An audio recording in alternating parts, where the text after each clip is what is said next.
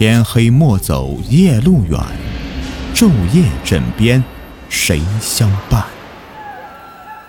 欢迎收听民间鬼故事。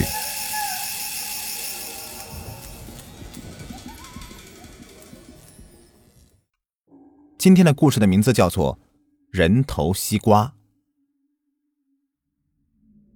六月的天是十分燥热的，已经是夕阳西下了。此时，在公寓的篮球场上，几个男孩正在打篮球。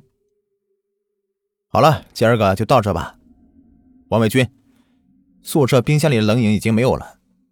天这么热，去买点饮料给我们解解渴吧。今天你一个球都没有进，算是对你的惩罚啊。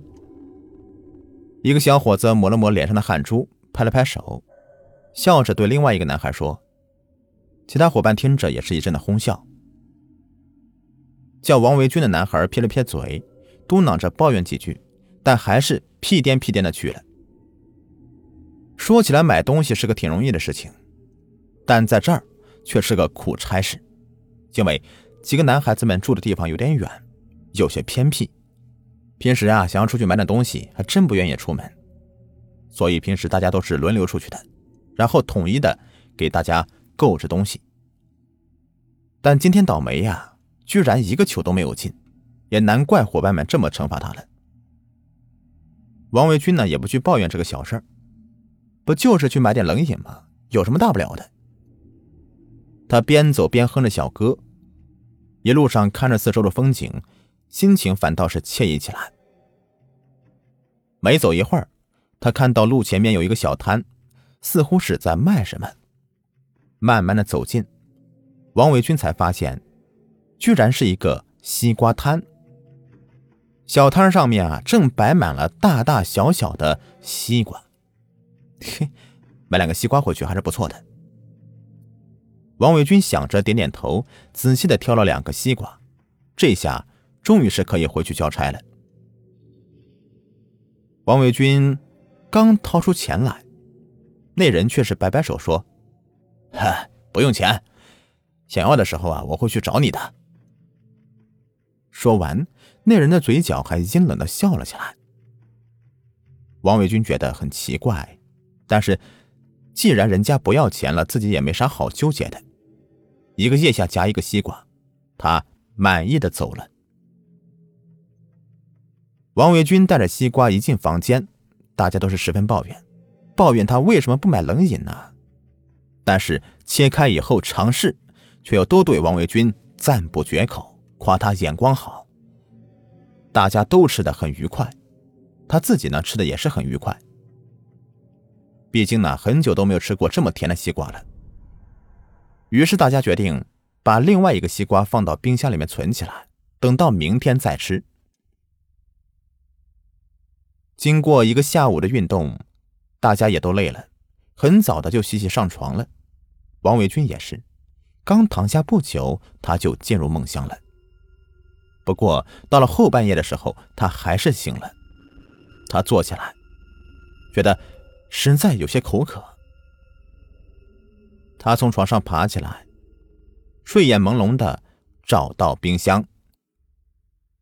在打开冰箱门的一瞬间，他被吓傻了。在冰箱的冰冻室里，居然有一颗人头，这是他室友夏天林的人头。他目光正在注视自己，而且面目十分扭曲，像是看到什么十分可怕的东西。王维军吓得叫了一声，他后退几步，战战兢兢的朝着夏天林的床位看过去。哎，发现夏天林正在床位上睡觉呢。他揉了揉眼睛，再次凑上去，这才舒了一口气呀，原来这是幻觉。冰箱里面只是一个西瓜而已。王维军傻笑几声，喝了几口水啊，就又去睡了。第二天，王维军起得很晚，起床的时候发现大家都在宿舍里面吹着空调，打着游戏。这么热的天呢，大家也都不想出门。夏天林呢？王维军四处寻了寻，发现少了夏天林的人影，于是问。不知道啊，早上五点的时候，我起床尿尿，就看到他床位上没有人影。你说这么大热天的啊？在王伟军对面的赵波一边打游戏一边应承着。王伟军也不再去管，他打开冰箱，又看到那个西瓜，他吆喝了一声：“哎，谁要吃西瓜呀？”众人听后立马来了兴趣，纷纷的聚上来。毕竟这西瓜口感还真是不赖呀。几个人如老虎扑食一般的，很快的就把西瓜吃了个差不多了，只留下了一小块，那是留给夏天林的。王伟军把那一块西瓜放在冰箱里面存好，也加入了伙伴们的游戏中去了。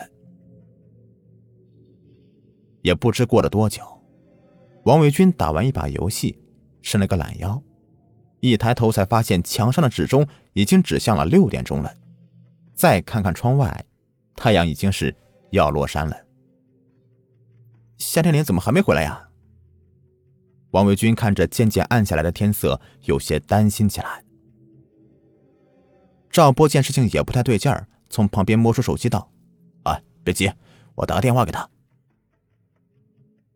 但过了半晌，赵波又把耳边的手机放下，道：“打通了，没人听啊。没人听，会不会出事了呀？要不要打电话报警啊？”王伟军有些着急了，他总是隐隐觉得有事情要发生。赵波摆摆手道。哎，还不至于吧？他又不是小孩子，兴许晚上呀，他就回来了。王伟军也不好再说什么，也许真的是自己想太多了。但是直到很晚，他也没有看到夏天林回来。王伟军又试着打了个电话，依旧是没有人接听。王伟军决定，如果第二天早上还没有看到他人的话，自己就要报警求助了。忐忑中，王伟军睡得很不踏实。睡梦中，他似乎听到了嘤嘤气气的哭泣声，那声音很小，却又很刺耳，就好像在耳边一样。王维军本以为是哪位室友还没有睡，是电影里的声音，但坐起身来，一瞧四周，一片漆黑，大家全都是睡得好好的，跟死猪一样。